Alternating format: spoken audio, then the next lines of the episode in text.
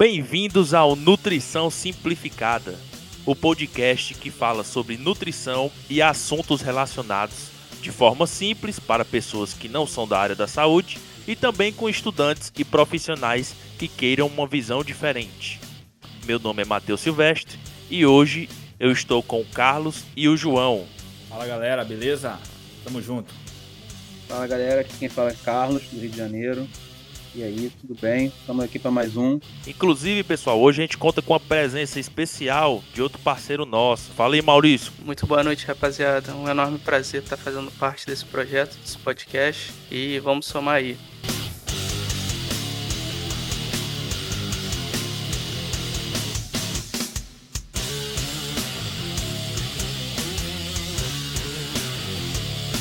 O que dietas como low carb, cetogênica, paleolítica e jejum intermitente têm em comum e por que elas estão na moda? Isso e outras coisas é o que a gente vai conversar hoje no nosso segundo episódio do Nutrição Simplificada.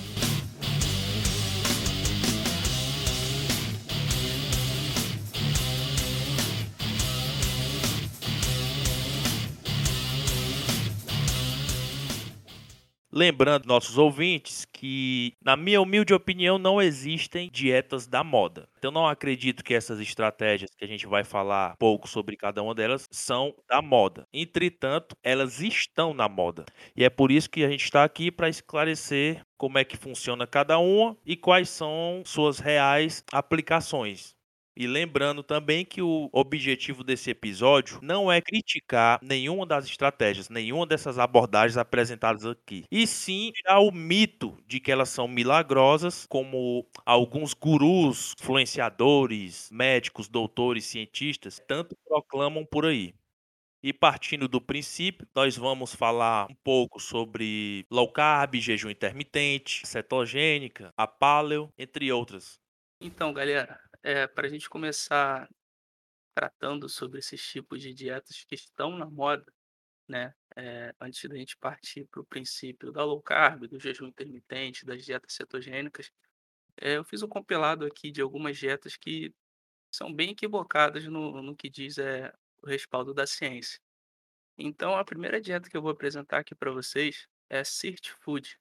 Essa dieta ela ficou bem conhecida por causa da cantora Adele, que emagreceu cerca de 45 quilos, né? Ela teve uma perda de peso bem significativa e essa dieta ela é um pouco nova, né? Ela foi escrita por alguns pesquisadores ingleses e na capa do livro já se fala de uma promessa, né? De, de uma perda de 3 quilos né, em 7 dias, o que a gente sabe que não é algo a longo prazo sustentável. Né? Essa Sirt Food nada mais é do que uma modulação de algumas proteínas que a gente tem que chamam sirtuínas. Então, são modulações gênicas que alguns alimentos vão favorecer, fazendo com que haja um aumento dessas proteínas e, consequentemente, haja um emagrecimento, uma longevidade.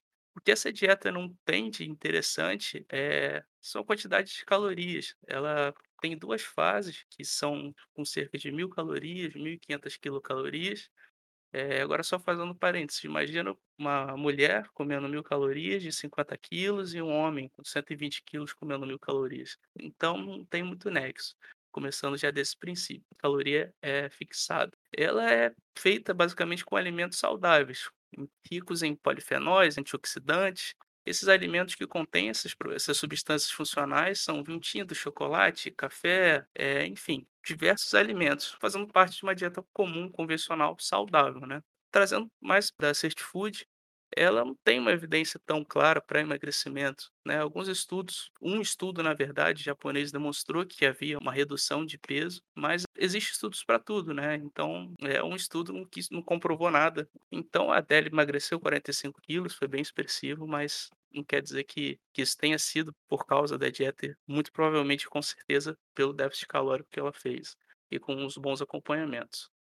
Bem, passando para um outro tipo de dieta, que agora são com os alimentos vivos, a gente tem aqui a dieta crudívora, ou alimentação viva. Ela é feita somente com alimentos naturais alimentos crus. A gente então tem a ingesta de frutas, de legumes, tubérculos, sementes, verduras e cogumelos. Além disso, também algumas variantes permitem que peixes entrem nessa dieta, mas para alguns fanáticos não é permitido. Além disso, também o aquecimento dessa dieta só é permitido até 45 graus, que é mais ou menos onde você coloca a mão e não se queima na água, né? Fazendo já um- uma associação com o crudivorismo, tem os frutarianos, né, os frugívoros também, que consomem apenas frutas. Então, segue a mesma linha do crudivorismo, mas é, essa ingesta de frutas também não tem muito nexo comer somente frutas e deixar de lado grupos alimentares importantes, como proteínas e lipídios, né? Já trazendo essa parte da ineficácia, a deficiência de nutrientes é muito grande nesse tipo de dieta. Então, a gente tem deficiência de micronutrientes, a gente tem deficiência de ferro, de vitamina D, vitamina B12, de proteínas, também de ácidos graxos. E é uma dieta que não tem muito nexo, você ingere uma grande quantidade de vegetais, de frutas que são extremamente saudáveis, mas não tem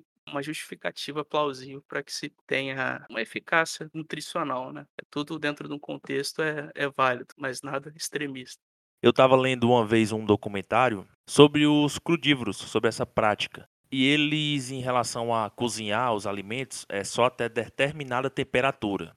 Porque, segundo eles, se passar do tempo, né, se ferver muita água, aí os alimentos acabam que perdendo os nutrientes. Não chega a ser uma inverdade. Toda vida que você cozinha, ou grelha, ou frita, ou faz qualquer processo de cocção dos alimentos, você tem uma perda de nutrientes. Mas assim, no final é um valor insignificante. Então é algo que a gente não deve ter tanta preocupação quanto a isso. O importante é se alimentar bem. Exato, cara. E outra coisa, é dependendo do micronutriente também, eh, esse processo de cocção, você aumenta a biodisponibilidade, né? Como também tem alguns fatores antinutricionais que são fitados. Quando cozidos, a gente vai ter uma redução, né? Como remolho, por exemplo, do feijão, enfim, o molho remolho. Então são coisas a serem é, discutidas e pensadas, né? Bem, partindo agora aqui para uma outra dieta que é bem equivocada, e eu queria contar com a ajuda do Carlos, é a dieta carnívora. Cara, eu queria saber o que que faz uma pessoa comer somente tecido, víscera, peixe, ovo quando pode, né? Porque essa dieta é bem restrita, cara, é uma dieta que não tem nexo.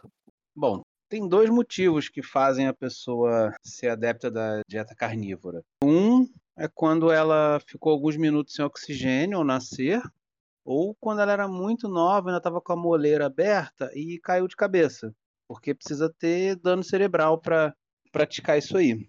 Não, não tem muito nexo, né, cara? Porque você vê, por exemplo, só se consome tecidos, né? Mas você exclui completamente vegetais. É diferente, por exemplo, dos veganos. Não, eles excluem os animais por uma causa de sofrimento, de dor. Então, gente tem uma justificativa até que plausível, né? Não querendo entrar em nenhum mérito aqui de, de política, de militância. Mas eles têm um viés, né? Uma justificativa. Não, não tem muito o que dizer. É, é antifisiológico, não, não é da nossa natureza. Dá para entrar em várias questões relacionadas à anatomia. Nós não somos para isso.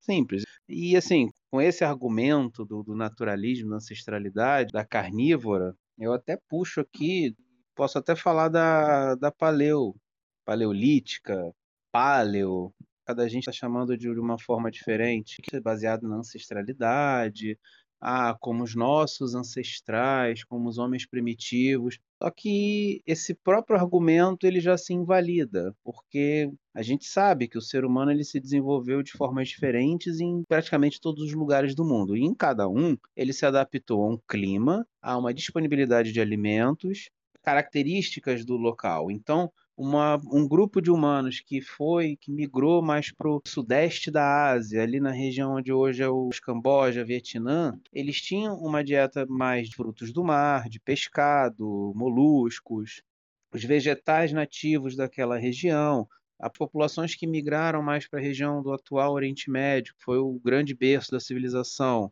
ali onde hoje é o Irã, o Iraque, parte da antiga Mesopotâmia, né? Então ali era basicamente gado e grãos. Mas aí você tem pessoas que foram mais para o norte da Europa, passaram pela era glacial, praticamente zero disponibilidade de vegetais. Ah, eles dispunham de, de caça, de gordura, de carne, eventualmente alguma raiz, mas mesmo assim, tinham vegetais ali no meio. E essa alimentação, de acordo com a região, acaba determinando características das populações. Então, boa parte das características que a gente vê nas etnias hoje é muito da ancestralidade da alimentação, da localização delas. Então, como que você pode, com tanta diferença, com tanta miscigenação, com tantos fatores, como que você pode pregar hoje, com tanta certeza, que aquela é a dieta paleolítica? Sabe? E, assim, não, não tem. Não tem como você justificar isso. E um do, dos grandes argumentos dos defensores da dieta paleolítica é que o ser humano não se desenvolveu para toda essa variedade de nutrientes e alimentos que existe hoje. Só que é exatamente ao contrário. O ser humano ele se desenvolveu, ele chegou onde chegou hoje, exatamente pelo nosso corpo ser capaz de lidar com essa infinita variedade de alimentos, de nutrientes, inclusive a nossa capacidade de adaptação climática. Hoje a gente tem, assim, hoje não, há pelo menos 30 mil anos nós temos seres humanos habitando lugares quentes, frios, temperados, lugares que têm seis meses de luz, seis meses de sol. Então a nossa capacidade de adaptação, ela não é só física, ela é metabólica, ela é fisiológica, ela é alimentar. Um dos nossos melhores trunfos na evolução, além do desenvolvimento do cérebro, é a capacidade de comer qualquer coisa. A gente come qualquer coisa, qualquer tipo de fruta, de verdura, de raízes, de carne, de molusco. É difícil você ter uma, alguma espécie no, no planeta que não seja possível ser consumida pelo ser humano. Então, os argumentos dela são muito fracos. Apesar de ter alguns bons fundamentos ali do, do, consumo de mais vegetais, incluir mais frutas, incluir mais grãos, algumas pessoas acabam deturpando e extrapolando em alguns argumentos. Não, com certeza, cara. E até recentemente, vendo alguns relatos sobre a carnívora em si, pessoas defendendo que um aumento de LDL não era algo prejudicial para o sistema cardiovascular. Isso é muito bizarro. Não faz muito sentido ter uma, uma dieta só nesse aspecto, com toda a aula que você deu sobre antropologia. E até também, agora, falando da, rapidamente sobre a dieta do tipo sanguíneo, né, cara? Também que tem uma essa questão da ancestralidade. E rapidamente, se fala que a primeira tipagem sanguínea que teria surgido era o sangue do tipo O. Mas é, essa dieta do tipo sanguíneo que fala que, por exemplo, pessoas com sangue do tipo A, que são fazendeiros, têm melhor característica de comerem só vegetais, né, predominantemente vegetais, pessoas com sangue do tipo O teriam só é, características majoritariamente carnívoras, né? A gente quebra essa dieta rapidamente já falando sobre a cronologia, porque os trabalhos científicos mostram que o grupo O é o mais raro e o mais anormal. Então, o grupo A começou a se desenvolver primeiro. Então já não tem muito nexo. E para fechar sobre essas dietas bem equivocadas e com uma base bem fraca de dados, vou falar da dieta alcalina, cara. Pessoal fala da dieta alcalina de só comer frutas, é, legumes, só comer leguminosas, evitar carnes, enfim. E que a dieta alcalina, quanto mais ácido, mais problemas no, no sangue, né? Que o sangue se torna ácido. E simplesmente a gente sabe que quem estuda o mínimo de fisiologia vê que qualquer variação no pH sanguíneo leva à morte. Desnaturação proteica, atrapalha as hemácias, enfim. Algo nesse aspecto que não tem muita, muita relevância. Então, são dietas que não fazem sentido nenhum serem seguidas. Essa dieta alcalina e a do tipo sanguíneo é um horóscopo da nutrição, cara. Cara, tu, tu me tirou o chão agora. Que foi? É um horóscopo. Eu não vou Ai, no nutricionista, eu vou na cartomante para fazer meu mapa astral para pegar minha dieta. Desculpa, mas isso me derrubou. Isso me tirou o chão. Mas é, cara.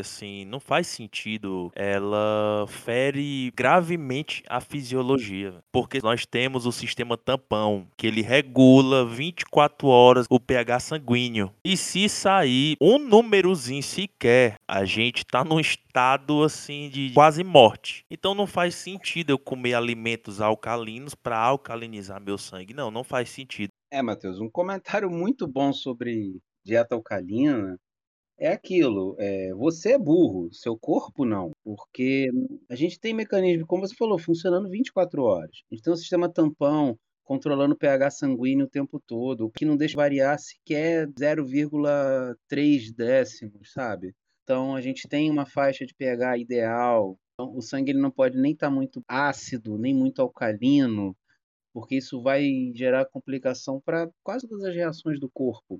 E a gente tem dois grandes desintoxicadores do corpo, reguladores do, do pH, de tudo do corpo, que é o fígado e o pulmão. Uma das, das maiores funções do pulmão é botar o, o gás carbônico para fora. E ele é um grande acidificador. E os rins entra aí como um terceiro, porque a gente tem ureia circulando no sangue e ela é um agente que pode alcalinizar demais. Então o, o rim está excretando e o fígado está anulando um monte de substância tóxica. A própria amônia produzida durante uma parte da digestão de proteínas, a amônia é extremamente tóxica. O fígado vai lá e converte ela em ureia. Aí ela é menos tóxica, precisa ser eliminada, com mais calma, o rim libera. Então, só com isso aí, a gente quebrou o argumento. Não, não existe. E a gente nem entra na questão do trato digestório, das reações que acontecem ali. Então, é, é para ver como é um argumento fraco. Eu, sinceramente, eu não sei como essas ideias surgem, como alguém propaga isso, algo, qual é a extrapolação de conceitos. E sobre a dieta cetogênica? A dieta cetogênica, ela se torna muito popular aí nos anos 70, com a famosa dieta do Dr. Atkins. E a ideia principal dele com a dieta cetogênica era resolver o problema da obesidade. Esse era o foco principal. Porém, essa dieta já existia desde a década de 20, então era algo muito mais antigo do que o seu suposto surgimento. Essa dieta ela não era utilizada com viés de melhora de parâmetros relacionados à perda de gordura, mas sim para pessoas que possuíam aí problemas de epilepsia. Então era, era uma estratégia alimentar utilizada para tratar epilepsia. Então, essa estratégia, ela acabava tendo aí bons resultados na melhora dessas pessoas que sofriam desse problema. Só que aí o Dr. Actis, né, ele utiliza, né, dessa estratégia usando o argumento de que uma dieta reduzida de carboidrato iria reduzir drasticamente os níveis de insulina. No caso, seria o vilão do aumento da obesidade, do aumento do peso dos indivíduos.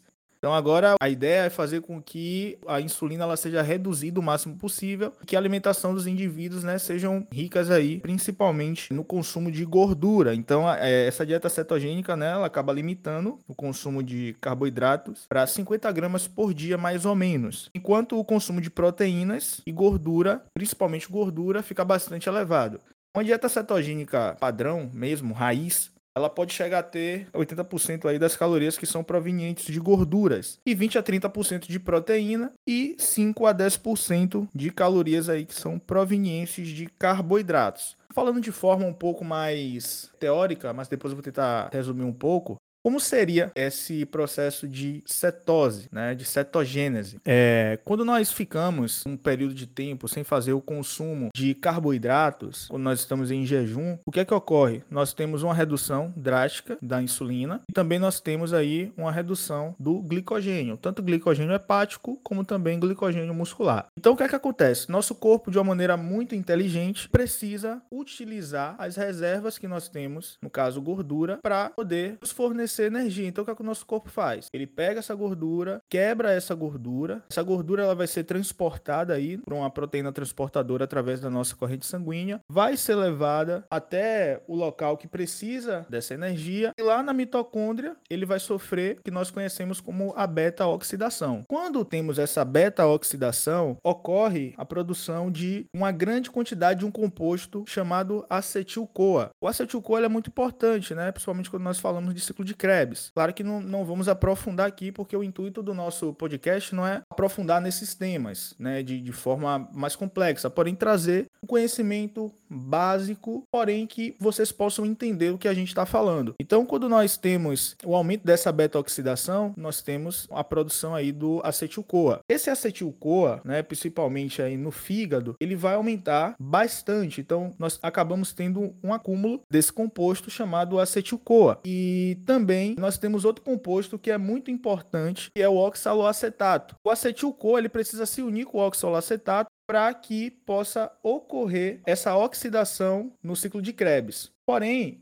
quando nós estamos em dietas com baixo teor de carboidrato, nós acabamos diminuindo a produção do oxalacetato. E o que, que acontece com isso? Nós fazemos com que o nosso corpo ele aumente um processo chamado gliconeogênese. E a gliconeogênese ele é muito importante, principalmente quando nós estamos nessas dietas, porque o nosso corpo acaba fazendo glicose através de compostos não carboidratos. E no caso seria os aminoácidos, glicerol e lactato. Então, essa, é, essa dieta cetogênica vai fazer com que o nosso corpo produza corpos cetônicos com a ideia de diminuir essa gliconeogênese. Por quê? Porque a gliconeogênese vai utilizar nossa massa magra como fonte de energia. Então, isso acaba sendo prejudicial à saúde do, indivíduo. Então, o que seria basicamente a dieta cetogênica? A dieta cetogênica é uma adaptação inteligente do nosso corpo para a nossa sobrevivência, principalmente porque ele vai diminuir a utilização de massa muscular como fonte de energia. Então o que é que ocorre? Quando esse oxaloacetato ele está sendo gerado de forma insuficiente, existe um acúmulo desse acetil-CoA que não pode ser oxidado no ciclo de Krebs. Então, o que que acontece? Essas moléculas de acetil-CoA elas acabam se condensando por conta do seu acúmulo e elas dão origens ao que nós conhecemos aí como corpos cetônicos, né? Então, o processo de cetose ocorre, né? O processo de cetogênese. Então, esses corpos cetônicos, eles são formados aí principalmente no fígado durante esse período período que nós ficamos sem fazer o consumo de carboidratos. Então nós temos aí a produção desses corpos cetônicos, que em especial são três, que é o acetoacetato, o beta-hidroxibutirato e a acetona. Os dois primeiros, que é o acetoacetato e o beta-hidroxibutirato, eles são utilizados aí principalmente como combustível energético pelos tecidos, principalmente o tecido muscular esquelético e também o tecido cardíaco.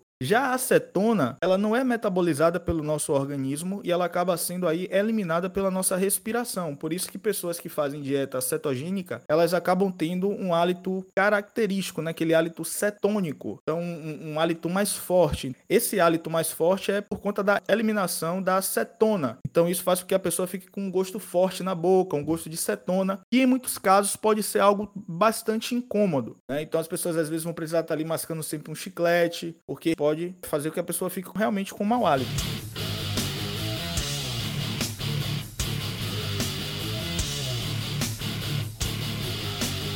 Nosso cérebro, ele também utiliza esses corpos cetônicos como fonte de energia, que é muito importante, né? Porque o nosso cérebro ele precisa de energia e esses corpos cetônicos, eles acabam sendo aí bastante importantes para que o nosso cérebro ele possa ter energia para que a gente possa fazer as atividades. Outra coisa interessante a citar sobre dieta cetogênica é que ela não otimiza a perda de gordura. Muitas pessoas acreditam que a dieta cetogênica é a melhor opção para perder gordura, mas não é bem assim. Por quê? Como eu falei, a dieta cetogênica, ela é uma forma de prolongar prolongar a nossa sobrevivência. É uma forma inteligente do corpo humano em prolongar a sobrevivência quando ele fica aí sem fazer uma ingestão de carboidrato, quando ele está um período né, sem alimentos, né, no caso, principalmente aí carboidratos. Então, é, se a cetogênese ela fosse intensificar, por exemplo, a queima de gordura, ela iria reduzir o tempo de vida do indivíduo, né, já que isso faria com que os seus estoques de energia se esgotassem mais rápidos. Porém, não esse é o intuito da dieta cetogênica. É, ao invés disso, ela é uma adaptação inteligente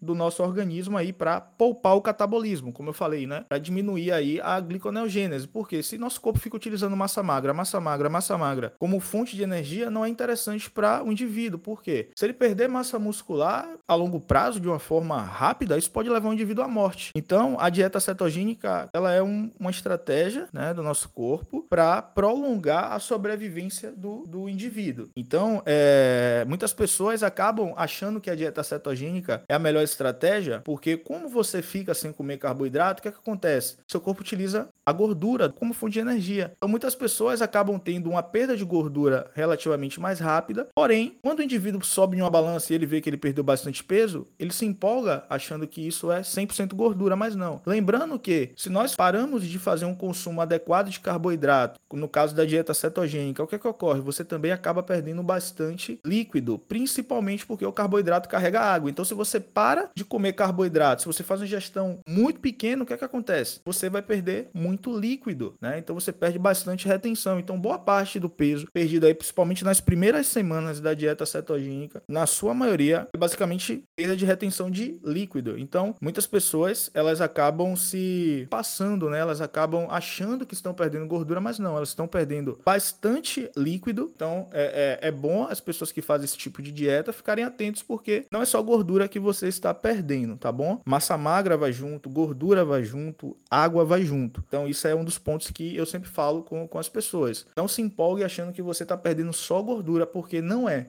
É, outra coisa que eu queria falar em relação à dieta cetogênica, que talvez muitas pessoas hoje né, não saibam, é que não é se entupir de bacon, se entupir de óleo de coco, se entupir de manteiga. Isso não é dieta cetogênica e também não se entupir de proteína. Por quê? Porque se você se entope de proteína, você já saiu da dieta padrão, que é a cetogênica. Por quê? Porque se você come muita proteína, você pode aumentar a gliconeogênese. Então você vai produzir insulina de qualquer forma, você vai dar estímulo à insulina através do consumo de aminoácidos. Por quê? Por conta da gliconeogênese. Então, se eu consumo mais aminoácidos, consequentemente, o corpo, numa baixa demanda de carboidratos, o que é que ele vai fazer? Ele vai fazer gliconeogênese, ele vai fazer glicose através de aminoácidos. Então, você vai fazer com que a cetose ela seja minimizada. Então, o, o efeito da cetose pode não estar ocorrendo da forma adequada.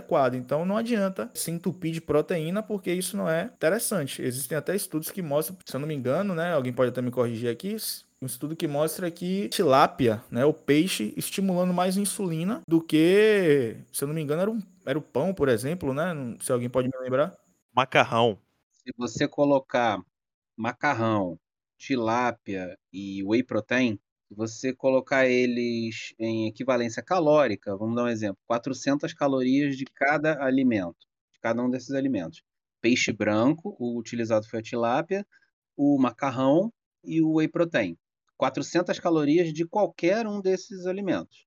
Eles estimulam a mesma resposta insulínica. Só que aí tem uma diferença, porque um, um defensor de, de uma low carb, de uma cetogênica sem embasamento, ele vai falar que determinado alimento estimula a insulina.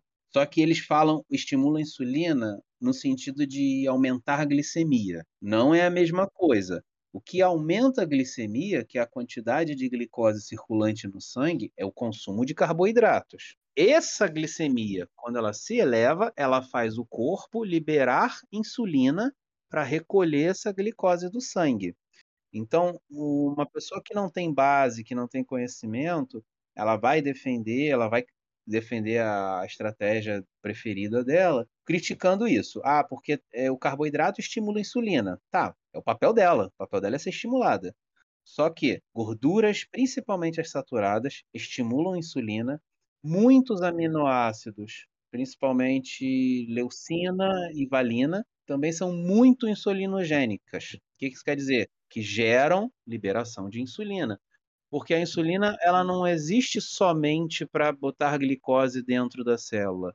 Ela, ela também facilita a, a, captação de ácido graxo, de gordura, né? Vamos dizer assim, de forma simples.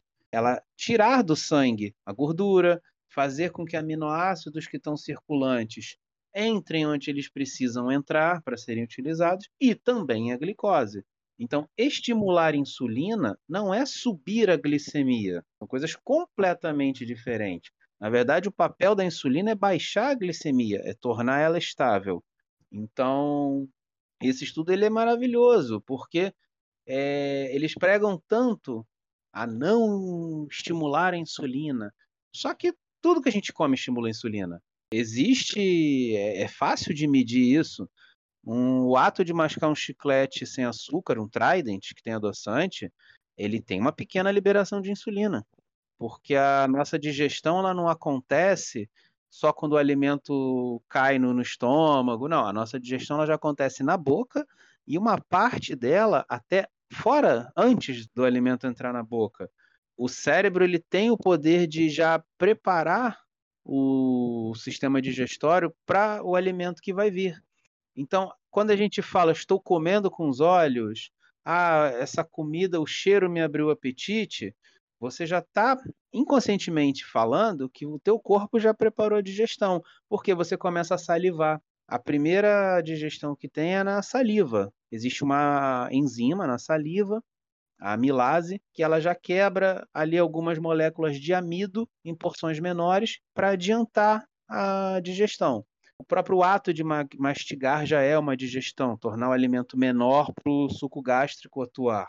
Só de sentir o cheiro da comida, de ver a comida, você já está salivando. O estômago dá aquela roncada. É até normal as pessoas falarem: Poxa, eu não sabia que eu estava com fome, senti esse cheirinho, abriu o apetite. Não, foi o teu cérebro que já viu que você vai fazer uma refeição, ele já viu o alimento, ele sentiu o cheiro, então você já começou a estimular o teu sistema digestório. O teu cérebro já faz, ele tem uma capacidade de fazer uma certa liberação de insulina só por você ver o alimento, porque não precisa o seu corpo esperar você comer o alimento, digerir, chegar no intestino, fazer absorção para a glicose cair no sangue, para esperar estimular a insulina e liberar. Não, no olhar, no mastigar, você já liberou um pouco de insulina. Então, olha, olha quanta coisa quebra esse argumento do não estimule a insulina. Cara, você olhar a comida estimula a insulina. É pouco? É pouco, mas já é alguma coisa.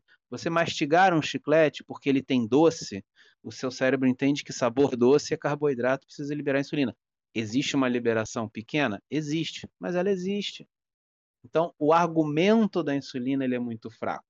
Com certeza, Carlos. E muitas pessoas eles, eles usam aquele argumento, né, que a gente sempre fala sobre, o cara sempre vai usar a via metabólica para embasar sua teoria, né? Então, o cara vai falar que insulina vai estimular a lipogênese, né? Mas a gente sabe que, por exemplo, é possível o indivíduo emagrecer fazendo uma dieta contendo 60, 50, 70% de carboidrato, contanto que ele esteja em déficit calórico. O que vai ditar o emagrecimento é o déficit calórico, independente do cara tá em baixo carbo alto carbo, que vai ditar isso é o déficit calórico. Da mesma forma, o que vai ditar o ganho de gordura não é porque você estimulou a insulina, mas é porque você está em superávit calórico. Você consumiu mais calorias do que você precisou. Então, consequentemente, o seu corpo ele vai aumentar a produção de gordura, mas não necessariamente porque você comeu carboidrato, mas porque você comeu em excesso, seja carboidrato, seja gordura ou até mesmo proteína. Então é isso que muitas vezes as pessoas elas não entendem, né? Qualquer coisa, qualquer macronutriente pode fazer você ter um aumento de gordura. Cara, nada mais do que algumas bases sem tanto fundamento, né? É, às vezes escritas por médicos, que hoje muita gente torna os médicos deuses, né? E não tem sentido. Então usam isso para para pessoas principalmente debilitadas, pessoas que estão doentes, com câncer, com doenças crônicas descompensadas, enfim. Isso, e é o que você falou, cara, via metabólica. Existe via metabólica para você provar o que você quiser. Basta você interpretar até certo ponto, basta você interpretar a via que você quiser. Então, é por isso que a gente tem hoje pessoas é, defendendo determinados alimentos como milagrosos, alimentos como vilões, porque ah, por causa que a, a fisiologia diz isso. Tá, a fisiologia diz isso. Só que você foi ali, pegou o livro, você viu quanta coisa está acontecendo em paralelo àquilo, quanta coisa aconteceu antes daquilo, quanta coisa vai acontecer depois daquilo. E outra, estimular a insulina, comer carboidrato por si só gera é, aumento de gordura corporal, então, pelo amor de Deus, é, esse pessoal está com a solução da, da fome aí do mundo estão guardando para ele. Então basta eu estimular a insulina, mas e o que você falou, e o gasto energético? Então eu dou um pão para uma pessoa com fome, ela vai gerar gordura, sabe? É, é algo que dá até vergonha de falar, de tão óbvio. Com certeza, outra coisa também, né? Quando, como eu tava falando, só para continuar, sobre a questão da, das gorduras, né? O pessoal acha que é só se entupir de bacon, se entupir de óleo de coco, de banha de porco, porque são as gorduras, né, que os ancestrais usavam, né? Então as pessoas usam esse argumento daí que, que é a melhor gordura para se utilizar. Porém, é, estudos mostram, né, que as melhores fontes de gordura são as gorduras monoinsaturadas e poliinsaturadas, né? No caso, azeite de oliva, que principalmente é usado bastante na dieta mediterrânea, onde se mostra aí bastante benefício, principalmente para a saúde cardiovascular. Então, o azeite de oliva ele se mostra muito benéfico, uma fonte de gordura excelente. Nós temos também aí os próprios óleos é, vegetais, canola, girassol, né? Fontes de ômega 6 em geral e acabam sendo aí também melhores opções para se utilizar, até mesmo do que essas gorduras saturadas. Coisa que a gente pode falar tem outro podcast, né? Porque a gente vê hoje é, muita gente que diz que não deve ser utilizado esses tipos de óleos, porque foi por causa desse, desse consumo de óleos que as pessoas começaram a morrer do coração, consequentemente por conta disso, de doenças cardíacas, obesidade veio a aumentar. Então isso é muito utilizado, né? As pessoas usam esse argumento. Porém, as gorduras saturadas, elas acabam aí piorando o perfil lipídico, por isso elas devem ser consumidas até 10% das nossas calorias, né, diárias. Então, é, não é ficar só se entupindo de gordura saturada achando que isso é a melhor opção que existe. Então, só para vocês terem a noção, tipo, vamos imaginar uma pessoa que ela faz um prato só com bacon, ovos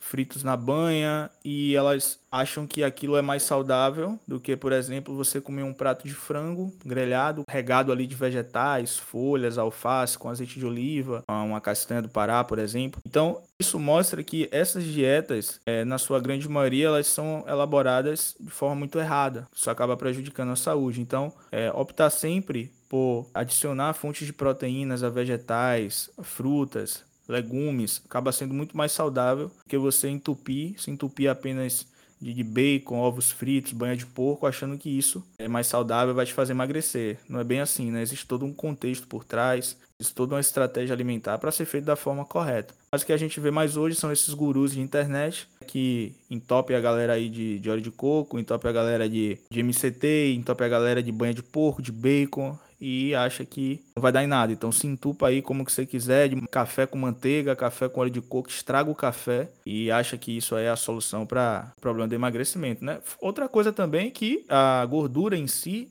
ela tem mais do dobro de calorias que o carboidrato, né? Então não é só sair comendo gordura igual desesperado, porque gordura é mais calórico do que carboidrato. Então no final das contas o que realmente vai, vai contar aí é o consumo calórico, né? É mais fácil você transformar gordura em gordura do que você transformar carboidrato em gordura, né? Então é, é muita gente também se passa nesse sentido. É, porque você encontra uma das leis mais básicas da física, conservação de energia, que é a termodinâmica. Você não cria matéria do nada, você transforma uma matéria em outra. Só que para acontecer, no, no caso do corpo, para você transformar o alimento em gordura estocada, precisa haver uma condição, que é o superávit calórico, que é você estar tá comendo mais do que você está gastando. Então, o seu corpo ele não vai pegar comida que para ele é valiosa e vai desperdiçar, vai excretar. Então, se você comeu mais do que você gastou, teu corpo entende que aquele alimento é algo precioso. Ele guarda. É simples. E isso pode ser você comendo mais gordura, mais carboidrato, mais proteína. É difícil para o corpo, mas ele consegue produzir gordura a partir de proteína. É capaz. É difícil, mas é capaz. O que você falou também que não importa o, o, alimento que você esteja consumindo, desde que você esteja em déficit calórico, você vai emagrecer. Tem um estudo que ele é muito importante na, na literatura médica de nutrição, que até porque hoje em dia não é, é impossível fazer um estudo desse, é antiético. Ele foi feito nos anos 40, na época da, da Segunda Guerra Mundial, onde conseguiram durante, se eu não me engano, seis meses, né, que mantiveram várias pessoas por seis meses, as pessoas em um hotel onde cada grama de alimento era controlado. Então, hoje em dia não se pode mais fazer esse tipo de estudo por, por regras de bioética internacionais, você não pode manter as pessoas e ter esse tipo de, de controle na alimentação, mas naquela época era possível e é um estudo tão bem feito, tão bom, que ele é comentado, ele é relevante demais até hoje. E o único alimento era arroz. Minnesota Starvation, o nome do estudo, que era submeter pessoas a uma condição de, extrema limitação energética e inclusive de opção de alimento, tanto que o único alimento era arroz. E as pessoas comiam a mesma quantidade, eram, a refeição era dada a eles e, e eles estavam isolados dentro de um hotel, foram pessoas que se voluntariaram, até por conta da, da questão da guerra. Então tinha um movimento de comoção nacional muito grande, as pessoas queriam contribuir de alguma coisa, de alguma forma. E esse estudo era para ver os efeitos da restrição alimentar e depois da reintrodução alimentar no corpo. Então, ao mesmo tempo que as pessoas ficaram meses consumindo somente arroz numa quantidade muito controlada, todas elas perderam peso comendo unicamente carboidrato. Então, você pode comer o que você quiser, desde que você esteja em déficit calórico. E depois foi feita a reintrodução. Aí é um estudo bem complexo, ele vale até um episódio só dele, como foi a reintrodução alimentar, como foi o reganho de peso, o reganho de massa muscular, a readaptação, anos depois, como essas pessoas ficaram. Então, assim, a insulina engorda? Não, não engorda. O que engorda é comer muito. As pessoas querem simplificar demais para achar um vilão, achar um mocinho. Não tem vilão, não tem mocinho. O pessoal quer reinventar a termodinâmica. Né?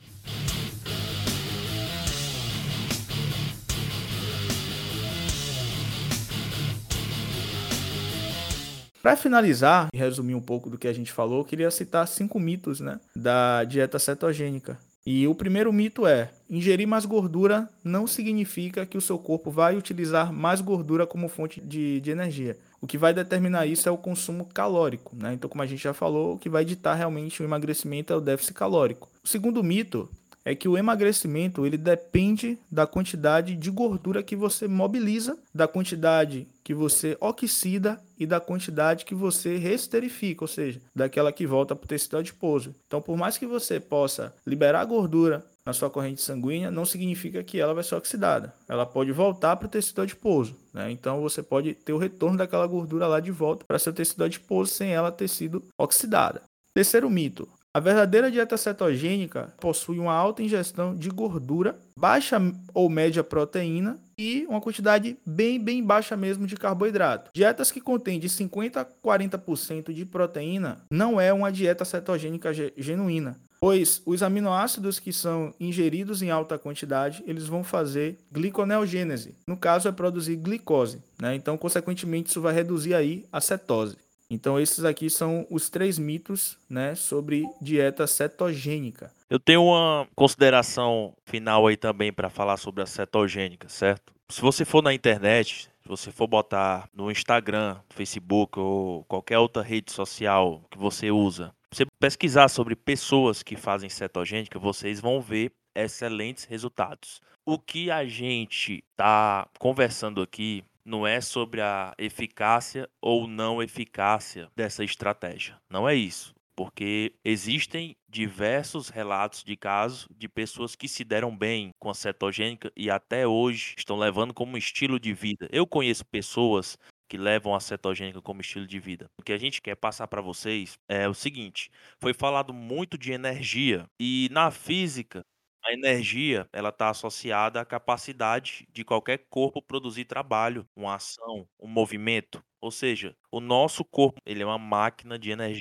Então, assim, para ele produzir trabalho em movimento, ele precisa de energia. E essa necessidade energética é 24 horas, é direto. Para isso, ele tem diversos mecanismos. Eu posso destacar dois aqui: via glicolítica e a via oxidativa. Em miúdos, a via glicolítica é quando o nosso corpo ele consegue energia através da glicose e do glicogênio hepático ou muscular. E a via oxidativa o que o João deu uma excelente explicação, é através da oxidação de gorduras e, e, tudo mais. O que a gente quer falar aqui, entre essas duas vias, a glicolítica e a oxidativa, o nosso corpo ele é inteligente, certo? Ele opta pela via que tem um acesso mais rápido de fornecimento energético. No caso das duas, é a glicolítica. Então, assim, a partir do momento que você utiliza de uma estratégia como a cetogênica para acabar inibindo essa primeira via, você já parte para a segunda via, a oxidativa. Então é assim, nós já nascemos e crescemos com o corpo sabendo aproveitar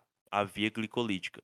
Para ele começar a aproveitar a segunda via oxidativa, ele tem que passar por um processo de adaptação. O que a gente questiona aqui é que se realmente vale a pena passar por todo esse processo de adaptação se você já tem uma via que oferece energia de maneira imediata.